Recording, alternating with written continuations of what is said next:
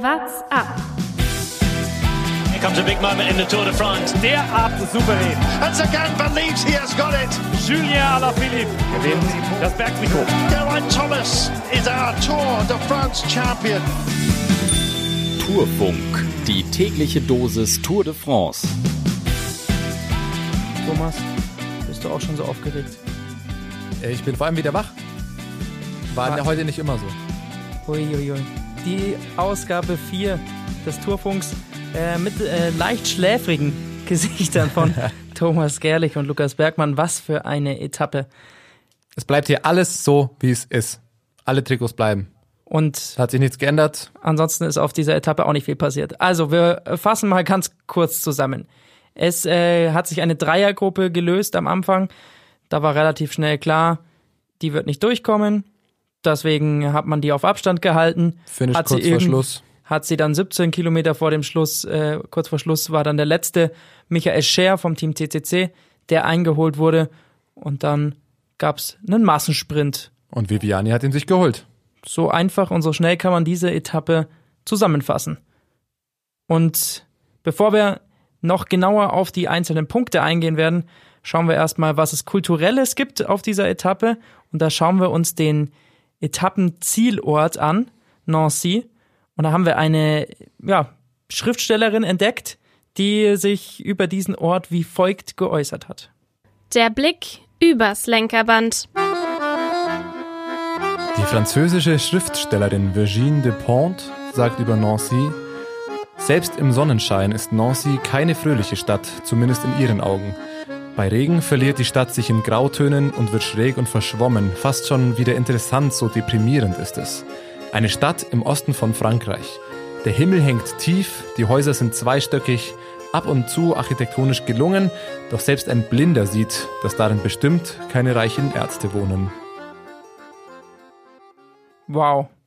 Passt irgendwie zu der Etappe. Ah, uns tatsächlich gedacht. so. Deswegen haben wir uns dieses Zitat rausgesucht. Ja, es- ist, also um jetzt nicht um diese Stadt schlecht zu reden, ähm, äh, aber das hat ein bisschen zu der Etappe oder auch zum, zur Einfahrt nach, nach Nancy gepasst. Es ist heute alles so ein bisschen boah, Ja, ich grau, weiß, ich nicht, weiß nicht. besonders. Sind ja auch über das Industriegebiet reingefahren. Genau, müssen wir auch gleich nicht- noch drüber sprechen. Sah nicht so schön aus wie sonst in, au- auf der Tour de France. Davor schon, äh, waren, waren wieder schöne Bilder, klar. Absolut. Die Fans haben ja auch wieder geile Sachen gemacht, waren wieder mit äh, Streuball, äh, Stroh oder Heuballen. Ähm, witzige Sachen irgendwie. Äh, eins habe ich gesehen für Alaphilippe mit einem gelben Heuballen quasi. Habe ich mich gefragt, ob die das von gestern Abend quasi für heute noch schnell gemacht haben oder ob die das einfach schon vorher wussten, die Fans. War wieder sehr kreativ.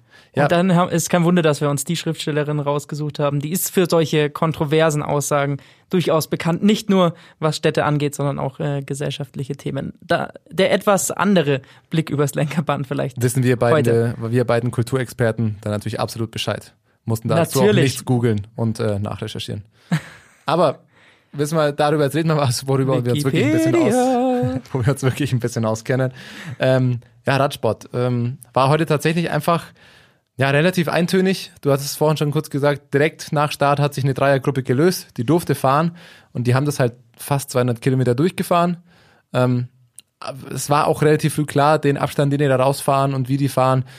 Ich möchte denen das nichts absprechen, aber war auch klar, die werden die Etappe nicht holen. Ähm, es hat auch keiner wirklich eine Attacke nachgesetzt. Zur Zwischensprintwertung kam das Feld wieder ein bisschen näher ran, ist dann aber auch im selben Abstand hinterhergefahren. Ja, und 17 Kilometer vor Schluss wurde dann mit Michael Scher der letzte Ausreißer gestellt. Das Feld rollt gesammelt Richtung Finish und dann halt haben sie die Sprintteams formiert. Und dann gab es dann Massensprint. Also die letzten fünf Minuten, die waren interessant. Also hinten raus, da ging es dann schon ja, ab, klar. Gut, das ist na- natürlich klar, bei so einem Massensprint, da ist äh, dann Hadigalli, da schaut auch jeder dann nochmal ganz genau hin. Aber sagen wir mal so, es hat heute nicht ganz so viel Spaß gemacht wie gestern, sich von 12 Uhr bis Genau. 17.30 Uhr diese Etappe anzugucken. Von den fünfeinhalb Stunden waren halt im Endeffekt zehn Minuten wirklich relevant für heute.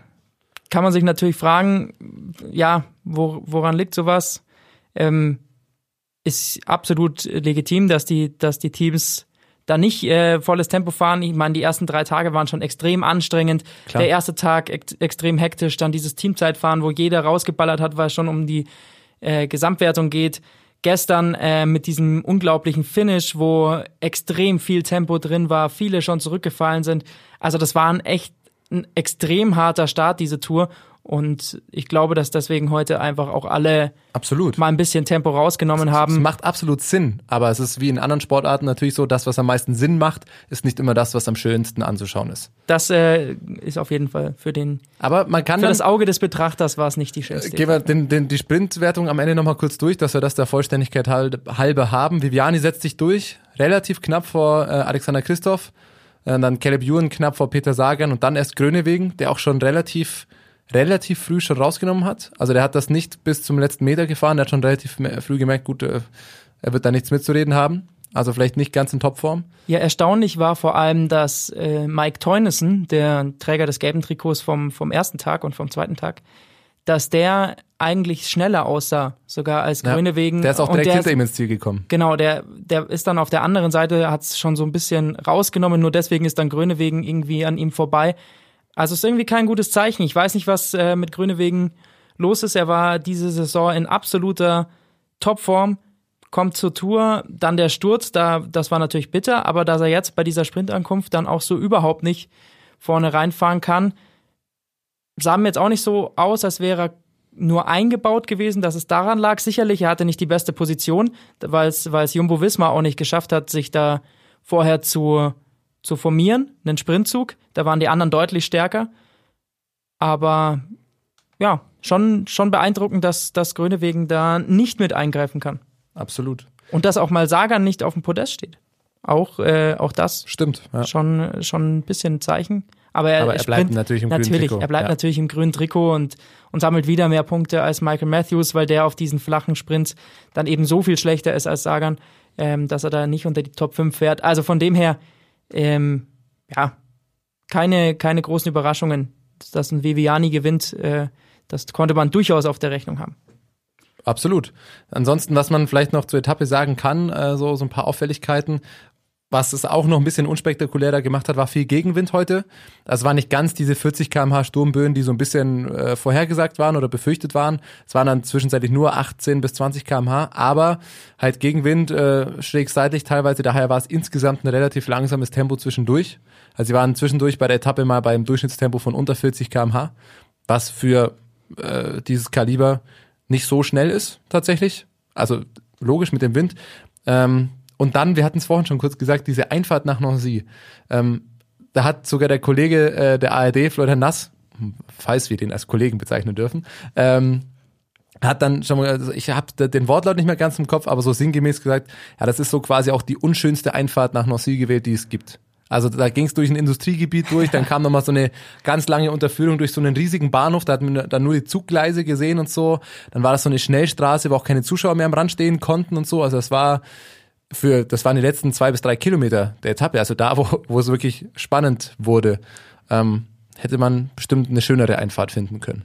Ja, das, das klar. Vielleicht auch, aber Nancy ist halt auch irgendwie ein ja, Traditionsort für die Tour. Die, glaube ich, zahlen auch immer recht gut, dass da Etappenankunft ist. Also ähm, das ist halt auch immer ein Grund, warum, warum dann so eine Etappe oft irgendwie so gelegt wird. Dementsprechend war es jetzt heute so. Sportlich kann man, kann man noch sagen, die Ausreißergruppe, ja, die fahren halt immer raus ohne, ohne großes Ziel. Das ist ein bisschen schade.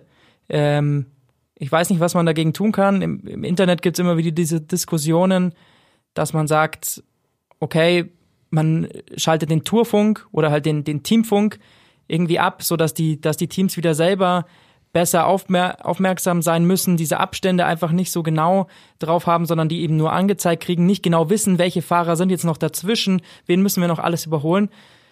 Es ist halt inzwischen äh, so hochprofessionell, dass, dass Ausreißergruppen auf solchen Sprintetappen einfach keine Chance mehr haben. Ich glaube, dass diese Diskussion gibt es jetzt seit drei, vier Jahren und die Tendenz geht da immer, immer weiter hin. Also das ist so kontrolliert, Ja. mit so wenig Abstand, wirklich nur an der langen Leine gelassen. Das ist schade für, für Man weiß auch- Traditionalisten, die, die das noch von früher kennen. Ähm, heute sieht man es wahrscheinlich weniger. Immer weniger. Aber du hast ja schon äh, das Wort Ausreißer in den Mund genommen, würde ich sagen. Schauen wir doch mal drauf. Wer waren denn heute so Gewinner und Verlierer des Tages? Ausreißer und Ausrutscher. Und da haben wir ähm, tatsächlich mal als Ausreißer einen echten Ausreißer. Wahnsinn. Nämlich Nach Jo- vier Tagen. Johann Ofredo, der heute in der Ausreißergruppe mit dabei war vom Team Vanti Gobert.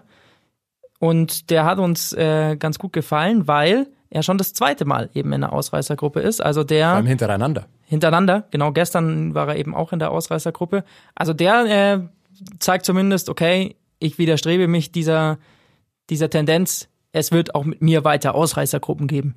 Absolut. Und er hat, das fand ich auch noch ganz cool. Äh, In der Ausreißergruppe waren sie ja zu dritt und äh, der eine Rivale, muss man es ja sagen, äh, Michael Scher, der hat, die haben alle Verpflegungsbeutel bekommen und Michael Scher hat das irgendwie verpasst. Da gab es irgendwie ein Missverständnis, hat diesen Verpflegungsbeutel nicht ganz bekommen und ich glaube, dass es Ofredo war, ähm, der dann einfach aus seinem Beutel eine Cola rausgenommen hat und Michael Scher rübergegeben hat. War eigentlich, fand ich auch ganz cool. Dann gehen wir zu unserem äh, Ausrutscher des Tages. Der ist relativ schnell erklärt. Ja, die, Zuschauer, die, ab 12 vom, Uhr. Vom Fernseher saßen. Ja. So wie wir. So wie wir, ja? Also ich habe es heute tatsächlich, dachte mir, auch so, was hätte man denn heute noch so machen können? Ja, das war tatsächlich ein Ausrutscher, so lange Tour de France zu gucken. Ja, Man, äh, wirklich. hätte Es auch gereicht. Weil es hätte absolut gereicht, einfach eine halbe Stunde vorher anzusch anzuschalten, sich kurz in zwei Minuten zusammenfassen zu lassen, was ist passiert und ähm, dann das Finish sich anzuschauen. Aber wir haben noch einen, ich habe für mich noch auch noch einen zweiten Ausreißer, ähm, um dahin wieder zurückzukommen. Das ist für mich Team Kofidis. Aus folgendem Grund: Es gibt Gerüchte und die sind schon relativ äh, breit, sage ich mal, durchgesickert, dass äh, Team Kofidis sich äh, die Dienste von Elia Viviani für die nächste Saison gesichert haben soll. Ähm, und die sind deswegen dann für mich äh, ein Gewinner oder ein Ausreißer, ist gut für sie. Wenn das stimmen sollte, ist der Deal halt schon unter Dach und Fach. Und die Etappe heute zählt in die Gehaltsverhandlungen nicht mehr mit rein. Da kannst du natürlich sagen, hier, Etappe Tour de France gewonnen, dann äh, direkt mal ein bisschen mehr. Schlau Also von ihnen, den Deal vorher gesichert zu haben. Vor allem, weil ähm, Viviani eben diese Saison noch keine Grand Tour-Etappe gewonnen hatte. Beim Giro hat er es auch mehrmals probiert, ist da immer gescheitert und dass er jetzt eben einen Tourerfolg holt, war gar nicht so unbedingt zu erwarten, eben aufgrund dieser Vorleistungen, aber bockstark gemacht. Und äh, ja, da hat Kofidis, glaube ich, einen ganz guten Fang, wenn das tatsächlich äh, stimmen sollte. Ist eh für Quickstep so eine Umbruchsaison nach danach. Also sie haben Alaphilippe gehalten. Ich glaube, man kann kein Geld der Welt genug zahlen, um Alaphilippe zu halten. Dessen Vertrag wäre auch äh, ausgelaufen. Aber ansonsten gehen schon so ein paar Verdiente weg. Viviani wahrscheinlich, äh, Philipp Gilbert löst sich der Vertrag auf. Äh, man weiß nicht, ob, ob Viviani noch ein paar seiner Anfahrer mit rübernehmen will. Also das könnte sein, dass sich da ähm, Quickstep auch ein bisschen umstrukturiert und wir nächstes Jahr dann eben ein anderes Quickstep sehen, so wie wir es kennen, als wir es kennen. Wird sehr spannend zu sehen sein. Das dann ja vor allem noch so nach der, nach der Tour, ähm, das ist ja dann immer im August, diese ganzen Transfergeschichten. Das heißt, da wird's dann äh, bestimmt einiges mit Quickstep hageln an, an News. Du nimmst es schon vorweg.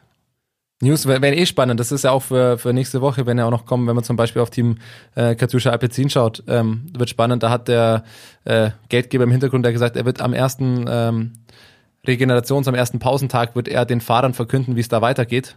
Ähm, da sind ja die Gerüchte relativ hartnäckig, dass sich da äh, was verändern soll oder ob die Lizenz weg ist, ob der Geldgeber weggeht und so weiter. Und ähm, den Fahrern soll am ersten Pausentag dann zumindest ihnen mal verkündet werden, wie es da weitergeht. Bin ich gespannt, wie sich das dann auf die äh, Tage danach auswirkt. Ja, läuft natürlich gar nicht bei diesem Team. Nee. Auch wenn sie ein ganz gutes Teamzeitfahren spannend. gemacht haben. Ich, sonst ich, ich bin gespannt, wie, Ja. wie die Fahrer dann so eine, so eine News aufnehmen. Wenn dann, äh, keine Ahnung, wenn du weißt, okay, du fährst jetzt dann um einen neuen Vertrag oder dein Team hört auf oder sonst wie. Vielleicht gibt das nochmal einen Push. Können wir schauen. Ansonsten schauen wir doch mal, ähm, was ist passiert, Gesamtklassement und so weiter. Nichts. Nichts. Alaphilippe hat das gelbe Trikot. exakt so wie gestern. Das war klar. Alle Trikots bleiben exakt so wie gestern. Ich bin gespannt äh, dann auf morgen, ob da Alaphilippe äh, wegfahren darf. Ähm, Es wäre wieder so eine Etappe für ihn. Also sicherlich nicht. Da wird, wird ihn keiner ausreißen lassen. Aber schauen wir mal, ob er dieses äh, Trikot morgen verteidigen kann. Sagan bleibt sowieso bis Ende der Tour de France jetzt in Grün. Ähm, Tim Wellens hat das Bergtrikot. Der muss natürlich schon gucken, dass er, dass er das morgen verteidigt, denn es gibt morgen ordentlich Punkte zu holen. Insgesamt 14 an der Zahl. Das heißt, wenn es da eine Ausreißergruppe gibt, wo er nicht dabei ist, dann muss er irgendwie ja, hoffen, dass das sich äh, sehr verteilt. Und das weiße Trikot hat äh, Wout van Art. Das wird, glaube ich, ja, vielleicht auch morgen schon, schon überwandern. Irgendwann auf jeden Fall äh, im Laufe dann der sechsten Etappe, wenn es dann richtig in die Vogesen reingeht. Aber bis dahin alles beim Alten. So ist es. Wir haben noch ein paar Werte des Tages für euch. wie immer. Und die präsentiert euch jetzt der Thomas. Stravazen.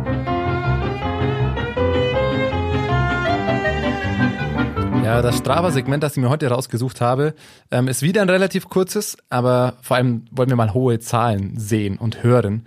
Ähm, und das ist nämlich dann so ziemlich die Zielankunft da, ähm, der Boulevard und der Austrasie in Nancy dann eben. Und da wurden heute vor allem schnelle äh, Geschwindigkeiten gefahren. Äh, den Kommen hat sich jetzt heute äh, Oliver Nasen geholt. Durchschnittsgeschwindigkeit 62,2 kmh. Das immerhin auf eine Zeit von 1 Minute 15 ähm, auf ja, 1, knapp 1,3 Kilometer. Das ist einfach schon verdammt schnell. Klar, da geben die Gas, das war dann das Sprintfinish, da sind auch die Zeiten alle super nah beieinander. Definitiv spannend, ähm, was da so getreten wurde, wie schnell die da so sind. Jeder Hobbyfahrer, der mal in der Abfahrt äh, ja, an die 62 km/h rankommt, weiß, das ist schon sehr, sehr schnell. Wenn man das mal über eine Minute durchtritt im äh, Flachen, sagt das einiges aus bevor es dann die nächsten Tage in die Berge geht und wir endlich mal ein paar Bergsegmente ich freue mich so auf und den, dann wirklich auf King Etappe of the 6. Mountains äh, benennen können. Ich freue mich so auf Etappe 6. Dieser Schlussanstieg, da bin ich, Wird herrlich. da sitze ich äh, wie, ein, wie ein kleines Kind an Weihnachten und warte auf die Wattwerte. Ja, so wird's, aber äh, ist ja dann genau so, ähm, wenn wir schon mal vorausschauen, ähm, morgen geht's ja dann schon mal so ein bisschen los damit. Also Etappe 6 wird dann die erste wirkliche Bergetappe, aber morgen ähm, auch schon ein paar Bergwertungen, da wird's die ersten höheren Punktezahlen fürs Bergtrikot geben. Es sind morgen nämlich allein auf die zweite Hälfte drei Bergwertungen und zweimal zweite Kategorie. Also das sind schon mal, da kommen nochmal drei Anstiege hinten raus. Ähm, das wird was für Ausreißergruppen, Klassikerfahrer vielleicht. Aber morgen bin ich mal gespannt, wer da vielleicht ausbricht auf die, die, die mittleren Anstiege da hinten raus. es geht Richtung Colmar ähm, und dann so bei Kilometer 109, 140 und 156, das ist alles so der letzte Berg, dann 20 Kilometer vor dem Ziel, ähm, gibt's eben zweimal zweite Kategorie und dann der letzte Berg ist dann eine dritte Kategorie.